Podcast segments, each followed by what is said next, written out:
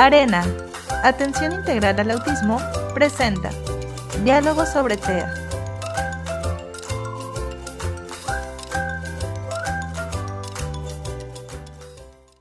Muy buenas tardes tengan todos ustedes.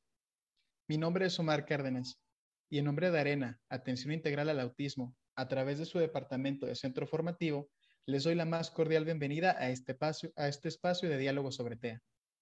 Para nosotros en Arena es muy importante brindar este espacio y contenido para seguir formando y conociendo información valiosa y actualizada.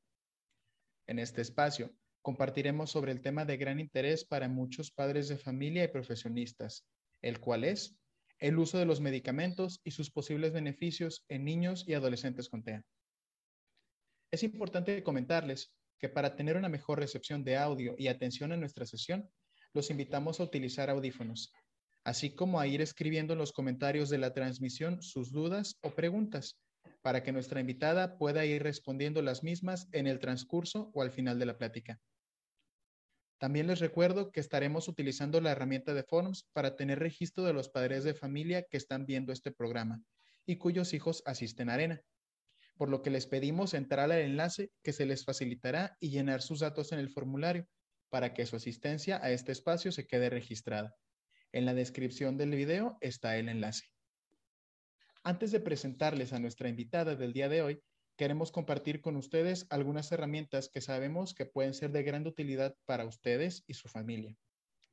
Contamos con un curso en puerta vía Zoom de 16 horas dividido en cuatro sesiones en el mes de noviembre y principios de diciembre.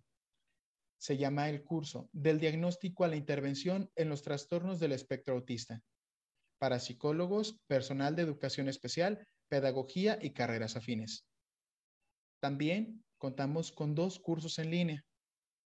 Mi hijo con autismo, los primeros pasos, dirigido a padres de familia, con el objetivo de poderlos acompañar en estos primeros momentos y brindarles la información necesaria para comenzar a tomar acción. Y también contamos con el curso Inclusión Educativa de Alumnos con TEA en Educación Básica. Este está dirigido a docentes, profesionales, pero también padres de familia, interesados en aprender más sobre la condición y estrategias a implementar en el ámbito educativo. Para mayores informes, recuerden que, pueden escribirnos a nuestro correo capacitación arroba autismoarena.org.mx o inscribirse directamente en nuestra página web www.autismoarena.org.mx. El día de hoy, nuestro objetivo es dar a conocer información sobre el uso de medicamentos y los beneficios de los mismos en los niños y adolescentes con TEA. Sabemos que existe gran variedad de dudas sobre su prescripción. Esperamos en este espacio se resuelvan algunas de sus dudas y nos dejen un poco más claro el panorama sobre el uso de ellos. Ahora sí, vamos a presentar a nuestra invitada del día de hoy. Hoy contamos con la presencia de la doctora Evelyn López Guevara. Ella es neuróloga pediatra con gran experiencia y trayectoria recorrida en este ámbito, por lo que nos complace que en este espacio con nosotros, que esté con nosotros en este espacio abordando el tema, el uso de medicamentos y sus posibles beneficios en niños y adolescentes con TEA. Mucho gusto, doctora Evelyn López. Bienvenida a este espacio. Hola, gracias. Gracias por la invitación. Muy bien, el espacio es todo suyo. Gracias. Ok, bueno, pues ya gracias por la introducción y muchas gracias por la invitación. Es un placer estar aquí con todos ustedes. Y bueno, vamos a empezar con el tratamiento farmacológico para trastorno del espectro autista. Y bueno, ya vamos a hacer esto, eh, es una pequeña introducción. Volvemos a hablar del autismo y lo que es yo creo que ya todo el mundo aquí sabemos, pero bueno, vale la pena un repaso rápido.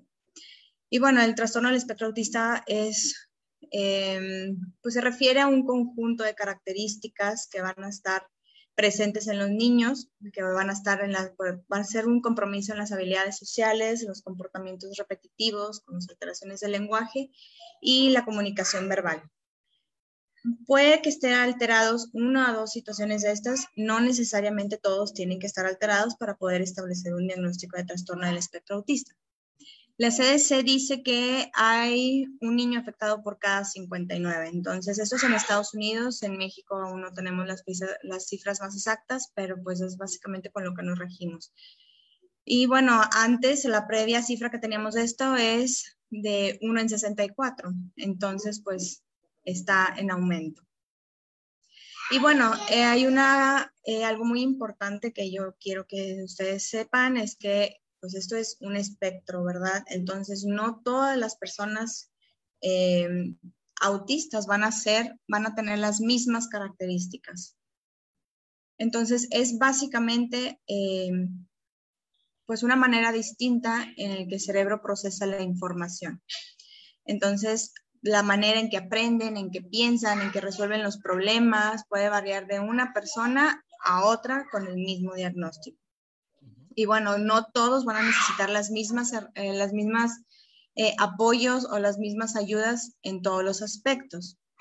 Y bueno, dentro del trastorno del espectro autista hay varias comorbilidades que, que pueden estar presentes son más, em, hay más riesgos, sin embargo, no siempre pueden estar presentes. Algunas de ellas son las alteraciones gastrointestinales, trastornos del sueño, crisis convulsivas, ansiedad, depresión o déficit de atención. Y bueno, aquí es lo que el DSM-5 por el medio en que nos regimos para hacer un diagnóstico.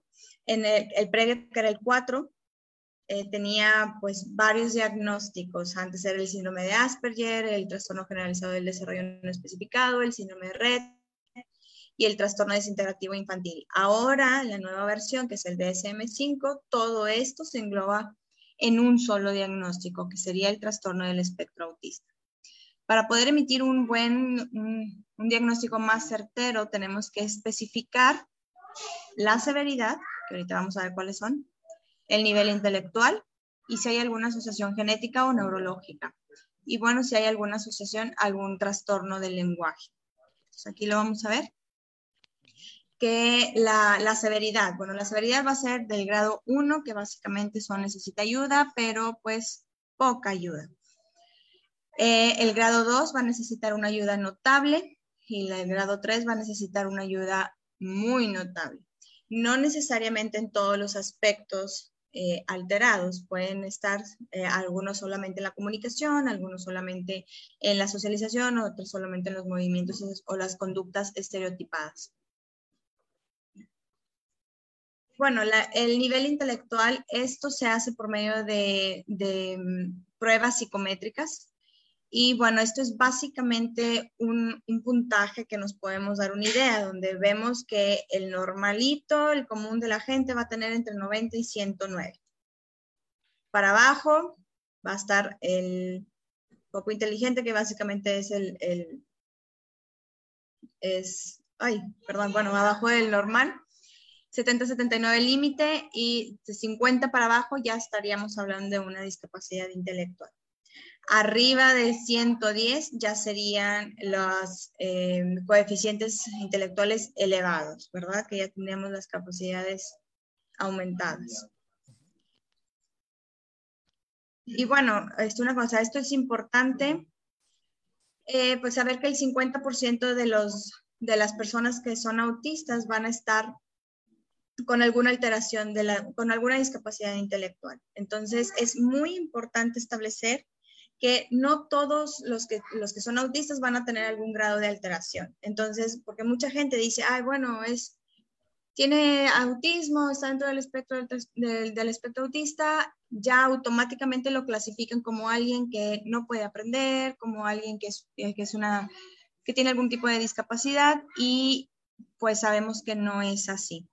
No todos, no todos vamos a tener, este, no todos van a tener una alteración de la capacidad intelectual, solamente el 50%. Entonces, volvemos a lo que establecimos en un inicio. Lo ideal es eh, individualizar cada caso. Por eso se tiene que establecer, que hacer un buen diagnóstico donde se pueda establecer si tiene o no tiene un trastorno de la capacidad intelectual. Sí, bueno, aquí vemos las asociaciones a alteraciones genéticas Pues sí, también es hasta el 60% van a tener alguna alteración genética. Los más comunes son estos que vemos aquí, que el más común puede ser el síndrome del X frágil, que es lo que más, lo que más podemos observar. Em, todos los demás son asociados. El síndrome X frágil va, van a ser conductas asociadas o conductas parecidas al autismo.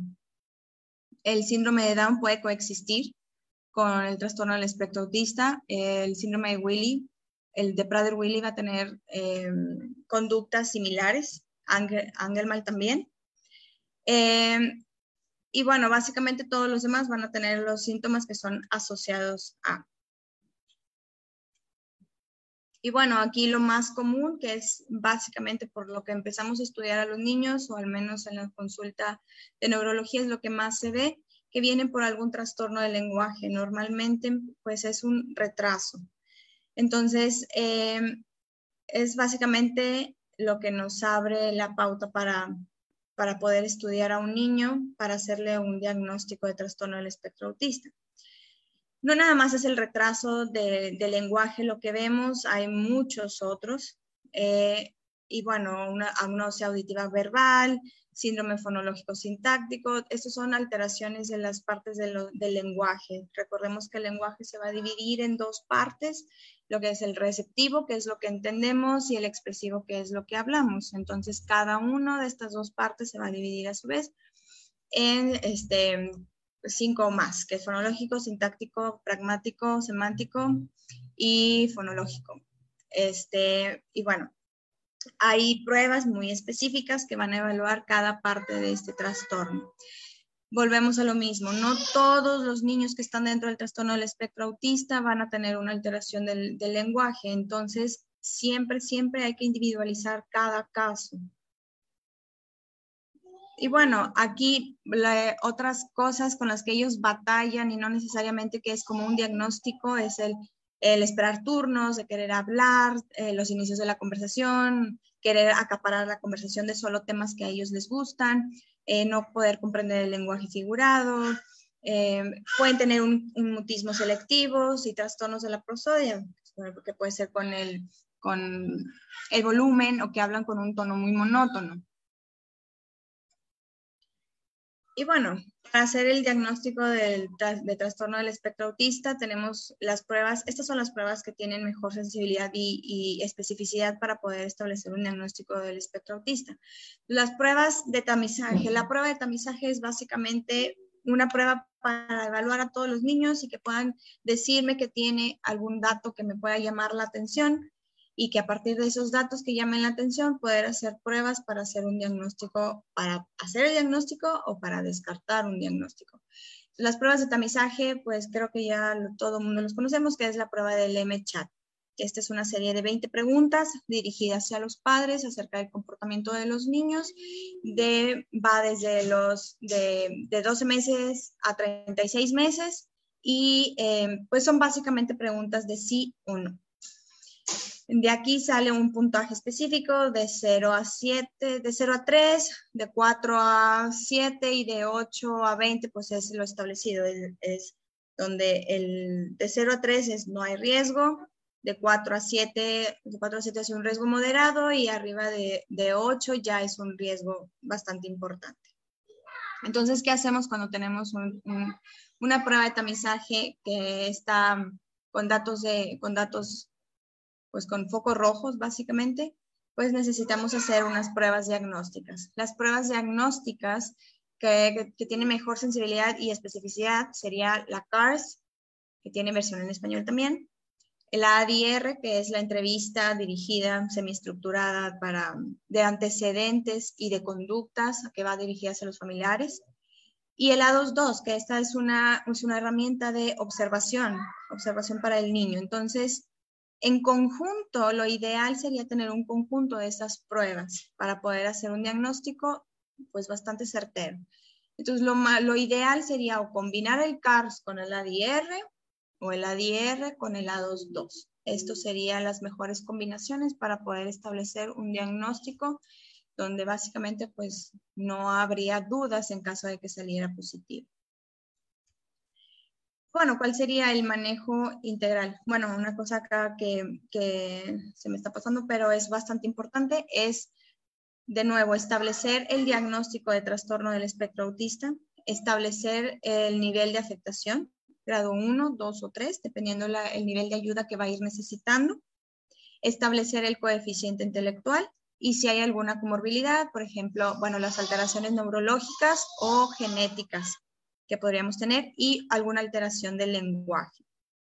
Entonces, estas pruebas son solamente para establecer si la persona tiene o no tiene trastorno del espectro autista. Entonces, las, eh, hay otras pruebas más, también muy específicas, hay muchísimas pruebas para poder establecer los, los demás, em, las demás comorbilidades que pueda tener.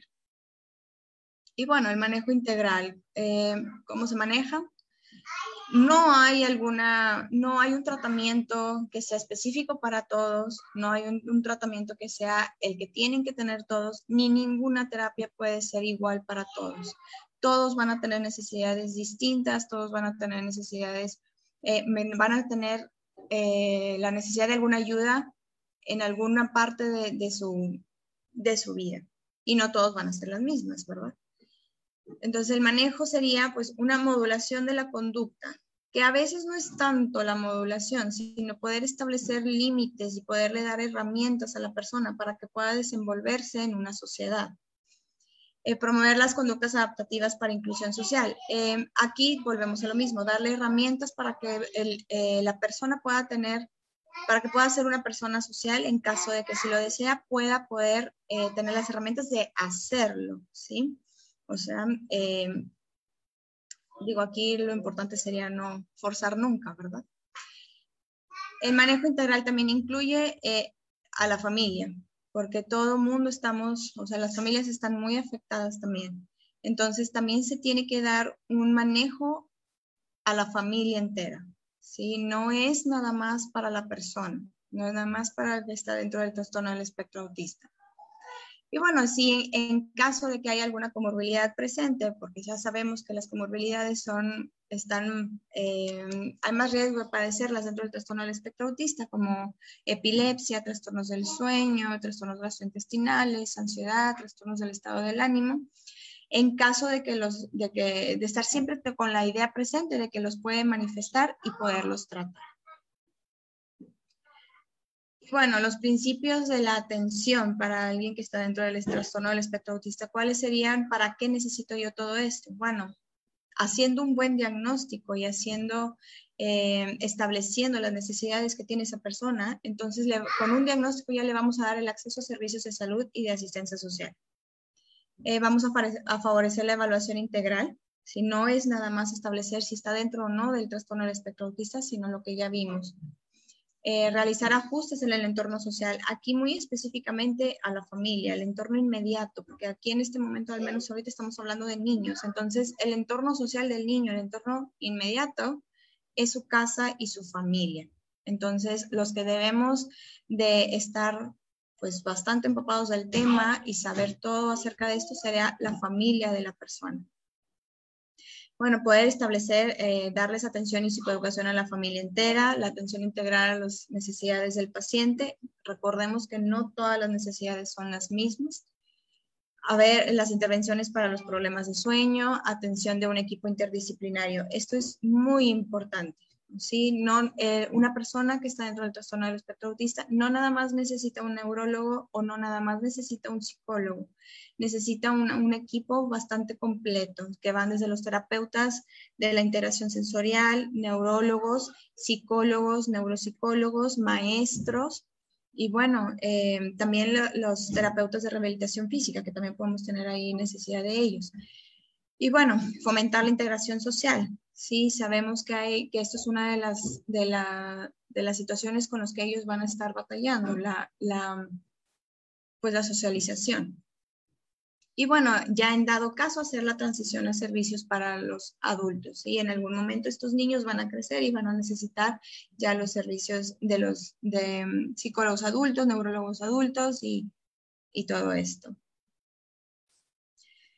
Bueno, aquí los, los tipos de tratamiento van a ser los tratamientos que van orientados a los síntomas core y el tratamiento para las condiciones médicas asociadas. Entonces, aquí vamos a establecer bastante bien cuáles son los síntomas core.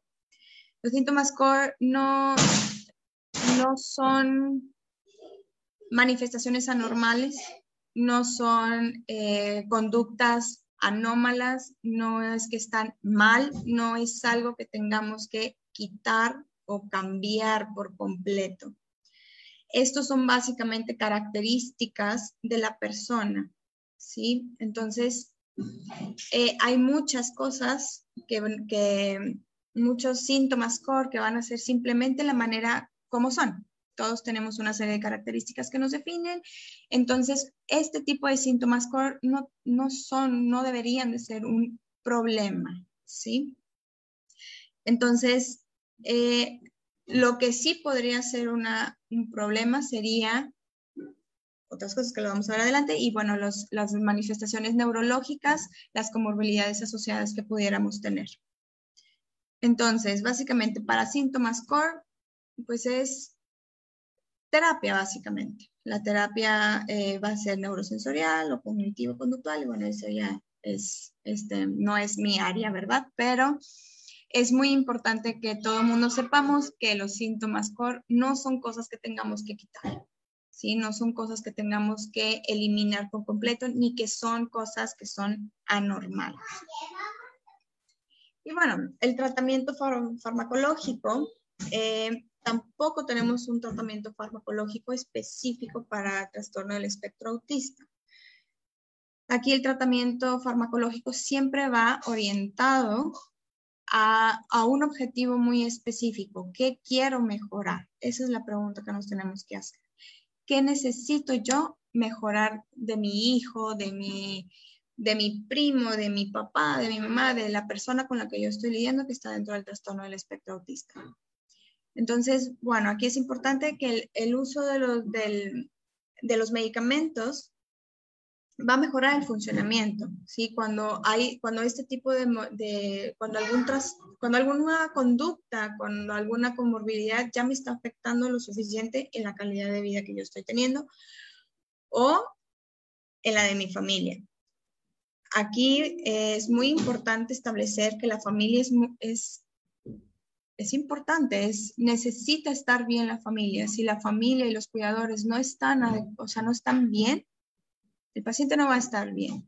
Entonces, eh, normalmente los padres dicen, no, no, no, pues es que es mi hijo y así me lo tengo que aguantar porque pues así me tocó.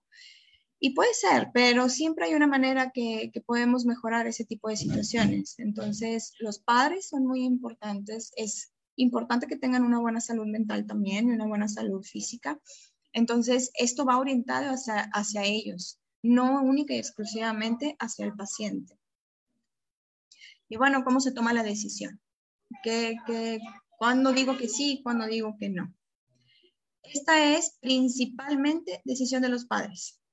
¿sí? Siempre orientados y con la asesoría del neurólogo pediatra, pero el que va a decidir si lo da o en caso de que, de que sea necesario y si no quieren los papás, pues lamentablemente para nosotros, pues no podemos forzar a nadie.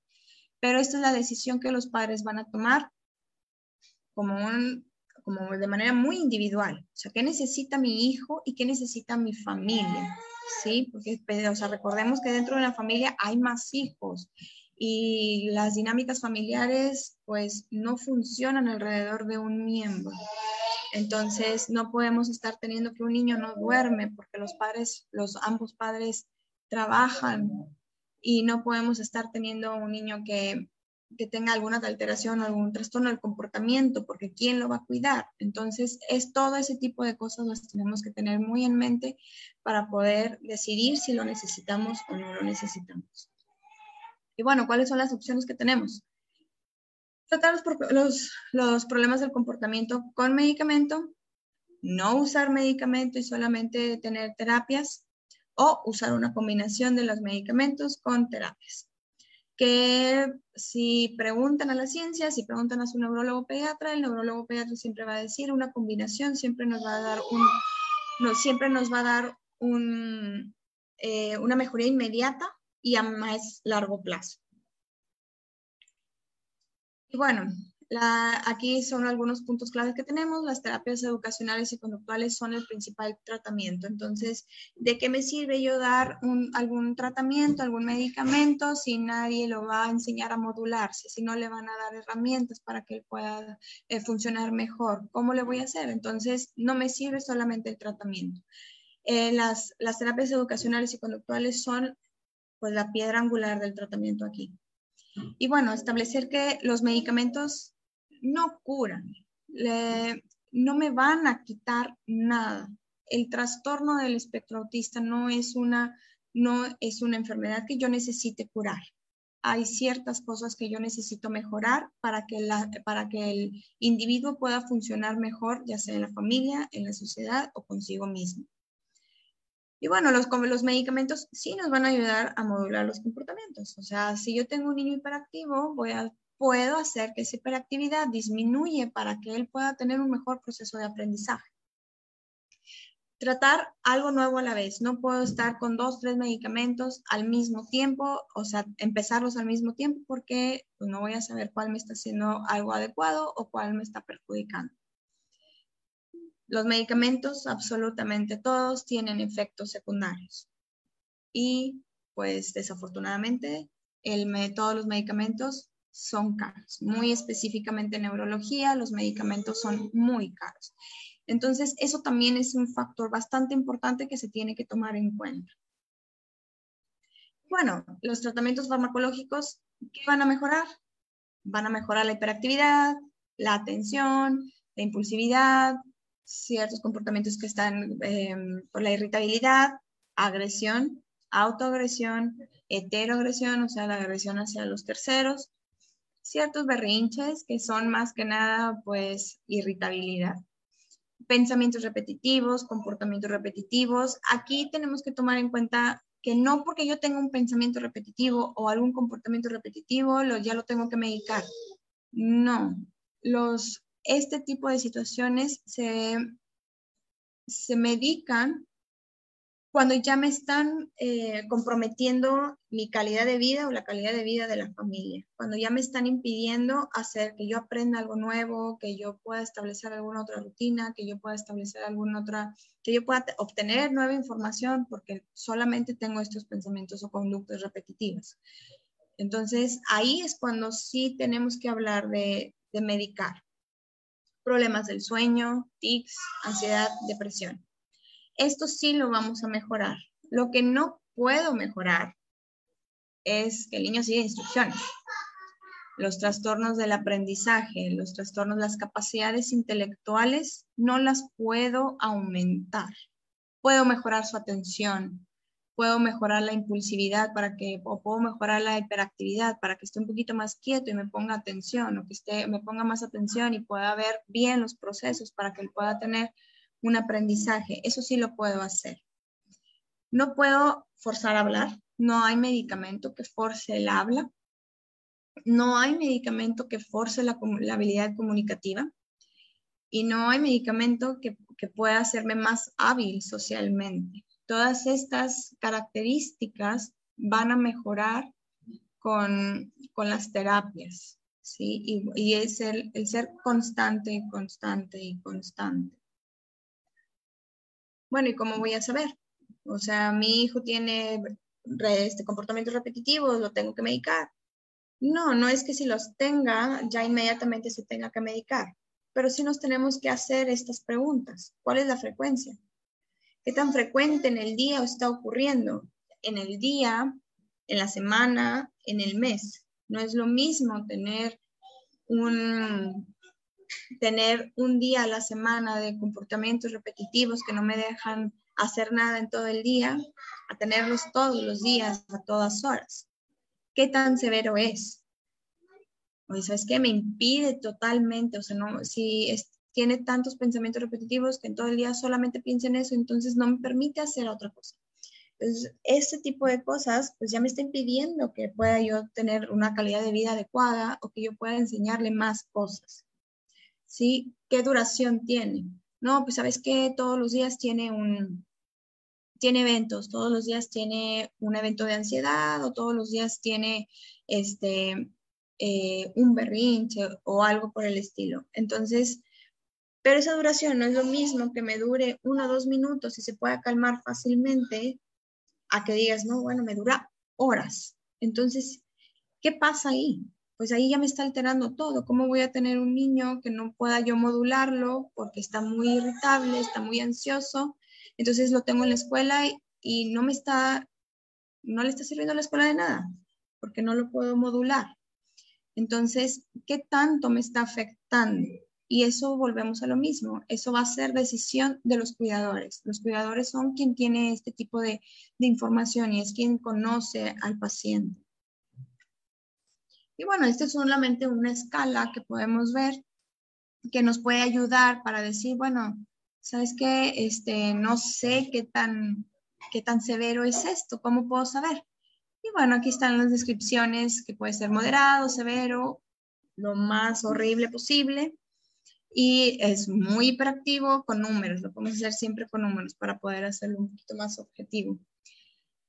Y de nuevo, estas escalas son solamente para los cuidadores. El que un terapeuta o un neurólogo lo pueda ver solamente media hora en un ambiente en el que no es el, el, el, el ambiente más familiar para el paciente, pues tampoco nos da toda la información sí, un neurólogo puede estar observando ciertas cosas que dices, bueno, esto lo podemos mejorar, pero volvemos a lo mismo, en 15 minutos es poco tiempo para poder conocer a una persona que también está fuera de su ambiente.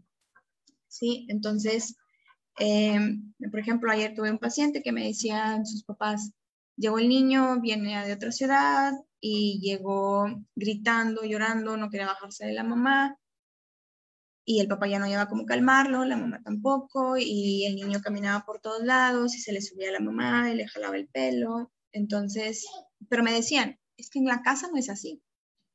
Y en casa no es así, y en casa no es así. Entonces, yo no puedo decirles, hay que medicar a este niño por algo que yo estoy viendo solamente en este pequeño momento. Si me están diciendo que en general, en su vida, él no es así entonces, ahí, ahí, bueno, hay que establecer otros objetivos. Siempre establecer qué quiero, qué quiero para mi hijo, qué quiero lograr con un medicamento. O al revés, cómo mejoro este comportamiento específico. ¿Sí? Y bueno, aquí también estamos con otra escala. Eh, dependiendo del comportamiento, aquí tenemos las opciones. ¿Me estoy inclinando al medicamento? Porque pues, híjole, como que no está mejorando nada más con terapia sol. Está mejorando un poquito con el tratamiento no farmacológico. Ya estoy con que quiero ver avances un poco más rápido y no lo logro. Me alejo de la medicina, pues está mejorando con las terapias. ¿Sabes qué? Ya eh, a partir de que empezó a ir a la terapia de integración sensorial, se bajó muchísimo la ansiedad, se bajó la irritabilidad, se bajó la frustración, mejoró todo listo, no necesitamos, no necesitamos ahí ningún tipo de medicamento. Em, problemas de, de la comunicación. Una vez, uno de los problemas bastante frecuentes es que se alteran mucho los pacientes porque no pueden comunicar algo. Es frustrante, es muy frustrante que queremos decirle, oye, ¿sabes qué? Ya me quiero ir de aquí porque tengo mucho sueño o tengo hambre y no te lo puedo decir. Pues, ¿qué hago? Grito, lloro, entonces, em, hay que establecer muy bien qué comportamientos, o sea, cómo son, qué, significan. Entonces, mejorando la comunicación, mejora muchísimo la frustración de que no te puedo decir que tengo hambre, o que tengo sed, que tengo sueño, que ya me quiero ir. Una vez que ya puedo aprender a decirlo, pues todo mejora. Y así nos vamos con absolutamente todos los, los comportamientos problema que pudiéramos tener. Entonces, algo muy importante em, de establecer es que todos los comportamientos son comunicación. ¿Qué me quiere decir? ¿Qué me quiere decir mi hijo con, esta, con esta agresividad que está teniendo? Que se está pegando en la cabeza. ¿Qué me quiere decir? Pues es que siempre lo hace a la misma hora, siempre lo hace en la noche. Oye, pues a lo mejor córtale, o sea, adelántale un poquito a la hora de sueño. Ah, se le quitó, era sueño, no me lo podía manifestar. eh, se pone muy ansioso. Por ejemplo, mi paciente de ayer está muy ansioso en mi consultorio. Yo le decía a los papás, pues no me conoce, nunca ha venido a la ciudad, nunca ha venido a este consultorio, ¿cómo no va a estar ansioso? Y encima nadie le dice nada, nadie le explica. Oye, pues todo el mundo estaríamos asustados si nos llevan a otro lado y no te avisan de nada, pues te asustas, ¿no? Entonces, ese, ese, ese comportamiento que estaba teniendo el niño en mi consultorio, será pues miedo, ¿sí? Entonces, hay veces que sueño, hay veces que es hambre, hay veces que es, te quiero decir que me duele algo y no puedo decirte. Entonces, hay que establecer muy bien que cada, que cada comportamiento es comunicación. Entonces, no todos los comportamientos necesitan ser medicados, ¿sí? Para eso son estas, este tipo de escalas, para eso es la terapia, ¿sí? Para eso hay que conocer al niño. Pues lo, conozco, yo ya sé que cuando eh, hay mucho ruido, si yo voy a la piñata y llego y ve mucha, mucho ruido, la música bien fuerte y luego empiezan con el show y están gritando, ya sé que mi hijo se va a poner mal.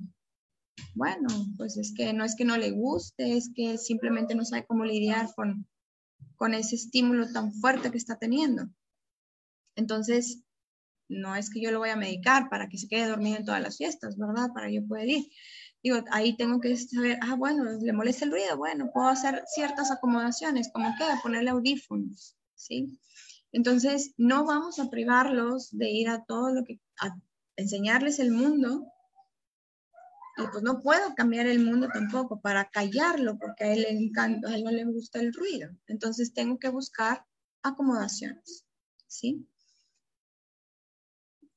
Y bueno, las razones que puedo dar que tengo a favor de medicamento, el niño se va a sentir mejor. Este tipo de comportamientos que tiene un niño, por ejemplo, un niño que es hiperactivo, no es que él quiera ser así. ¿sí? O sea, el niño ya está cansado, el niño ya no puede más y te va a decir, es que yo ya no quiero, pero mis piernas no me hacen caso. Entonces, hay ciertos comportamientos que sí, manejándolos mejor, medicándolos y hacer que disminuyan, el niño mismo se va a sentir mejor. Los problemas de comportamiento siempre pueden mejorar, siempre. y a veces pensamos que, bueno, ni modo, es lo que tengo y lo tengo que, pues a veces dicen hasta es, mi cruz y pues no necesariamente, todo lo podemos mejorar. El medicamento sí le va, le va a ayudar a que le vaya mejor en la escuela. Si yo mejoro la atención, si yo mejoro la, si yo mejoro la atención, voy a mejorar la memoria. Si yo mejoro la memoria, voy a mejorar el aprendizaje. ¿sí? Y eso siempre es un, es un beneficio. Si yo mejoro la hiperactividad y la impulsividad, voy a mejorar el aprendizaje y voy a mejorar la socialización del niño. También va a ayudar a que vaya a mejorar las cosas en casa. Volvemos a que la familia también es importante. Em, yo no puedo tener a unos cuidadores cansados todo el tiempo porque algo va a suceder en algún momento. ¿sí? Entonces también hay que tener cuidado, o sea, también hay que cuidar de los cuidadores. La familia, hablando otra vez de la familia, va a tener menos estrés, eh, el niño y la familia va a dormir mejor. Mejorando cierto, sobre todo la impulsividad y la hiperactividad, eh, podemos mejorar la socialización. Y bueno, tener amigos siempre es mejor a no tener. Eh, puedo lidiar con los efectos secundarios, Normalmente los medicamentos que ofrecemos, los efectos secundarios son eh, los menores que podemos encontrar o cosas con las que se pudieran lidiar. Y bueno, es, un, es una cosa muy importante para los papás sentir y saber que estoy haciendo todo lo que yo puedo para ayudar a mi hijo. mal. Ah, bueno, razones para no dar medicamento. Sí, siempre hay razones para dar, pero también hay otras cosas que me orientan a no dar. Me preocupan mucho los efectos secundarios. Es importante establecer los objetivos que quiere la familia. ¿Qué me preocupa? ¿Qué es importante para la familia? Los efectos secundarios preocupan. Eh, también preocupa que el medicamento no, no ayude. Entonces, ¿qué sigue? Algo básico, el costo es muy elevado.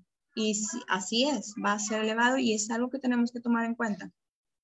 No me va a gustar que mi hijo tome medicina, no quiero medicarlo.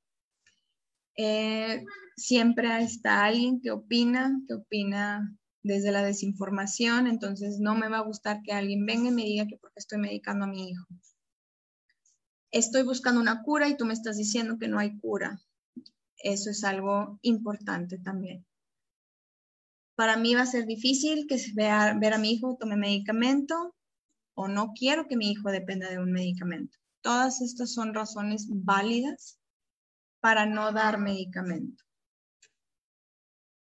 Pero entonces volvemos al principio, ¿cuáles son mis opciones? Ya sabiendo todo esto, pues ¿cuáles son las opciones?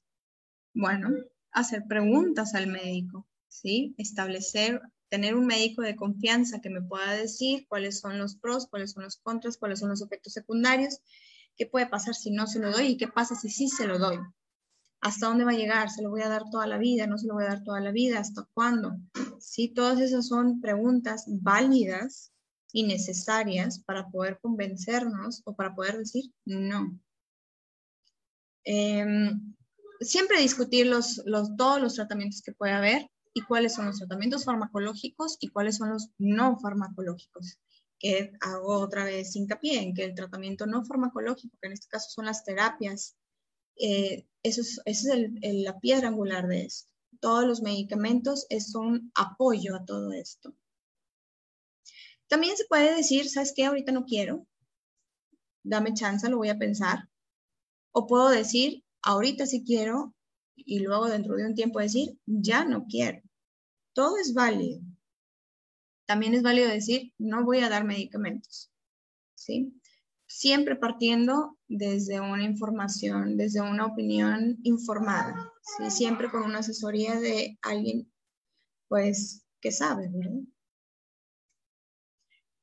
Y bueno, siempre el tratamiento pues es, tratar de ajustarlo a las necesidades del hijo, a los valores de la familia, ¿sí? No vamos a forzar nada y siempre podemos encontrar una manera de mejorar todo. Y bueno, estos solamente son algunos de los medicamentos que son utilizados para algo en específico. Y aquí podemos ver los medicamentos, a su izquierda están el nombre de los medicamentos y a la derecha van a ser los para las indicaciones. Entonces, aquí es algo importante, lo que yo quiero que sepan aquí es que ustedes cuando buscan un medicamento o alguien que quiera medicar, tiene que partir de la pregunta, ¿cuál es el objetivo? ¿Qué quiero mejorar? Es que no sé. No sé, porque me acaban de dar el diagnóstico ayer. Bueno, entonces quieres un tratamiento para mejorar el sueño, para mejorar el comportamiento, para mejorar la memoria, la atención, ¿qué necesitas? ¿Qué necesita el niño? ¿Sí? Entonces, no, nunca el tratamiento es el mismo para todo mundo, ni en la misma dosis, incluso a veces ni siquiera la misma marca. Entonces, siempre hay que tener en cuenta qué quiero lograr y tener en mente que puedo decir que sí o puedo decir que no a un medicamento. Entonces ahí, aquí vemos eh, todas las indicaciones que podemos tener, por ejemplo, para dormir, para la eh, hiperactividad, atención, memoria, dormir, no dormir tanto, este, la impulsividad y bueno, tenemos un montón de cosas que podríamos mejorar con medicamento. Y bueno, un poco de las terapias. Eh, este, bueno, en realidad las terapias se supone que tendrían que ser 25 horas por semana. Es muchísimo, lo sabemos. Y lo más importante de todo esto es que las terapias tienen que estar, eh, tienen que estar orientadas a las necesidades de los niños. ¿sí? No podemos dar una terapia nada más porque a todos los que están adentro del trastorno del espectro autista se les tiene que dar este tipo de terapia. No debe ser así. Se tiene que poner, se tiene que hacer un plan con objetivos muy específicos de qué se necesita lograr. Sí, hay ciertas áreas que necesitamos mejorar, hay ciertas cosas en las que se tienen que dar ciertas herramientas y esto es a base de las terapias. Y bueno, aquí creo que lo más importante son los últimos dos, que dice la terapia respeta necesidades, valores y perspectivos del niño y de la familia. Hago mucho hincapié que la familia es muy importante y bueno, que es necesario el equipo multidisciplinario. Las terapias más estudiadas son la ABA, que básicamente de ABA parte todo, el modelo Denver de inicio temprano. Eh, de unos años para acá ah, se han modificado muchísimo estas terapias, son más respetuosas y pues básicamente son más respetuosas que, que cuando iniciaron. Hay muchísimas terapias para absolutamente todo. También hay terapias para todo, medicamentos para todo. Y bueno, muchas gracias. Muchas gracias a usted, doctora Evelyn. Eh, hemos visto hasta ahorita que, que, ha sido mucha, mucha la información, pero información muy puntual y muy, muy exacta para todas las personas que nos están acompañando, para todos los que están interesados en este tema. Eh, si me lo permite, le quiero compartir algunas preguntas que nos comparten en la transmisión en vivo para poder dar respuesta, para poder comentar y para que usted nos pueda orientar todavía un poquito más. Claro. Eh, por ejemplo, la primera pregunta es, eh, ¿qué opina usted o cuál ha sido su, experiencia con el uso del CBD? Eh, volvemos a lo mismo, depende qué es lo que yo necesito mejorar. Por ejemplo, el CBD se ha visto que ha mejorado ansiedad, que ha mejorado sueño, que es, es lo más estudiado que tenemos hasta ahorita es en la epilepsia. Y, pero así como un a ver qué pasa si mi niño tiene autismo, no, no, es tan, no puede ser así. Tenemos que tener los, los objetivos bien trazados. Entonces, dependiendo a qué puede mejorar, ahí sí, por ejemplo, en, el caso de, de, las comorbilidades que podemos tener dentro del trastorno del espectro autista, para los trastornos del sueño y ansiedad y que puede ser eh, este, comer por ansiedad, mejora. Ah, ok. bueno, muchas gracias. Tiene razón. Este, pues depende mucho de, el objetivo. Eso sí, hay que, hay que tenerlo muy, muy en claro. También eh, alguien nos, nos comparte una pregunta. Dice, ¿los medicamentos hasta qué tiempo se tomarían? ¿Y por cuánto tiempo más o menos podría ser? Un aproximado. Los medicamentos se van a tomar, se pueden tomar por el tiempo que sea necesario. Pueden ser semanas, pueden ser meses, pueden ser años. La gran mayoría de los medicamentos que utilizamos en el área neurológica se pueden utilizar por muchísimos años. Entonces, es, híjole, o sea, vuelvo a lo mismo. ¿Cuál es el objetivo que yo tengo? Por ejemplo, si yo tengo un hijo muy hiperactivo que necesito mejorar esto, se lo voy a dar en los, sobre todo cuando es en la infancia, ¿no? Entonces, Supongamos que se lo doy por dos años y yo ya noto cambios porque también le di terapia este, sensorial o conductual, entonces ya ha mejorado. Entonces pasaron dos años o pasó un año, o pasaron seis meses y yo hago el intento de quitarlos y veo qué pasa. Tal vez él ya tenga las herramientas necesarias para, ya, para ya no, para canalizar su hiperactividad en otra cosa. Entonces puede ser que ya no sea necesario. Entonces, aquí lo importante es saber que otra vez es muy individual el tratamiento, que sí son lo suficientemente seguros los medicamentos como para darlos por años, ¿sí? Entonces, digo, creo que es algo que a los papás les importa mucho. ¿Se lo puedo dar por años? Sí, sí, sí se puede. Ah, ok. Perfecto. También nos, nos preguntan, hay, hay varias este, dudas en cuanto a, al Nutripil. Eh, ¿Para qué se utiliza? ¿Cuál es la función de este medicamento? ¿De cuál, perdón? El Notripil. Ah, em, ah sí, el Notripil se utiliza eh, como estímulo del lenguaje para, para estimular el, lenguaje. Se ha visto que es, no, es, es un medicamento que se utiliza para el lenguaje como off-label, que no está destinado a eso, pero se vieron los efectos secundarios donde mejoraban, o sea, había más lenguaje. Ok. Eh, bueno, entonces, eh, para quienes tienen la duda en, la transmisión eh, en vivo, esta es la función del medicamento, del Notropil, ¿verdad? Sí. Ok. también nos preguntan, este, déjeme ver si se lo puedo, se lo puedo mencionar bien, el metilfenidato. Si ese medicamento este, genera codependencia. Em, está descrito que pudiera hacerlo, sí, es extremadamente poco frecuente ah. y es un medicamento que realmente la gran mayoría de las veces ni siquiera lo mencionamos porque es muy, muy raro que pueda suceder. Entonces, normalmente yo no se los menciono porque, pues no, generalmente no, no hay una dependencia. Ah, ok. No hay algo como que ocurra marcado en el, en el 100% de los casos. No, no, para nada. Es, no sé, por ejemplo, menos del 1%. Entonces, ah, ok. es, es algo muy raro. Entonces, eh, en realidad existe muchísimo más riesgo, teniendo, por ejemplo, a metilfenidato, que es muy específico para un déficit de atención e hiperactividad, que es básicamente la hiperactividad y la impulsividad, que también el déficit de atención e hiperactividad puede coexistir con el trastorno del espectro autista. Entonces, cuando tenemos una, un, cerebro hiperactivo o, o impulsivo, hay más riesgos de que en la adolescencia o en la juventud eh, caigan más en situaciones de, de abuso de sustancias. Entonces, hay más riesgo de eso que del medicamento en sí. ah, ok. Vaya, bueno, para también para quienes este, nos, nos preguntan sobre esto en específico, ahí está la respuesta. Muchísimas gracias, doctora.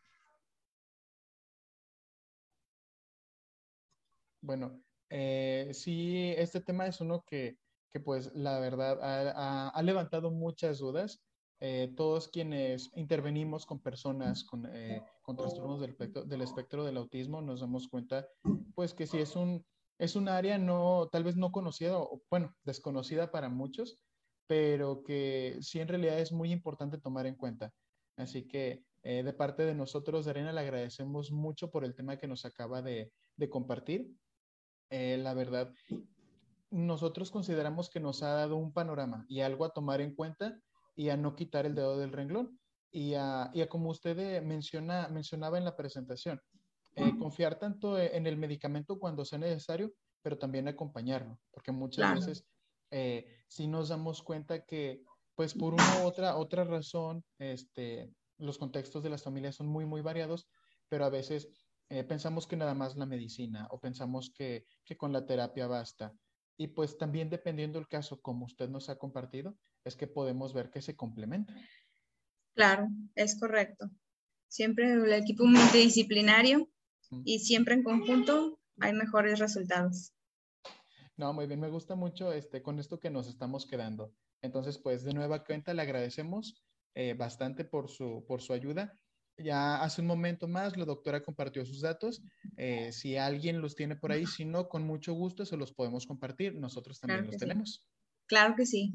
Aquí estamos. Cualquier cosa, pues por favor. Y pues también les agradecemos a todos los que nos acompañaron el día de hoy.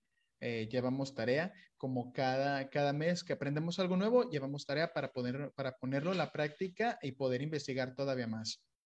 Antes de despedirnos, les recordamos a todos los padres de familia de nuestra comunidad de Arena que entren al enlace que está en la descripción para que puedan registrar su asistencia. Les recordamos también que la frecuencia de nuestros programas siguen siendo una vez al mes, el último martes de cada mes para ser específicos, por lo que los invitamos a que separen en su agenda el siguiente martes 30 de noviembre para nuestra próxima sesión de diálogo sobre TEA. Y pues a todos les recordamos que somos Centro Formativo de Arena, abriendo caminos a través de la formación en las condiciones del espectro del autismo. Que pasen muy bonita noche. Muchas gracias a todos. Nos vemos pronto.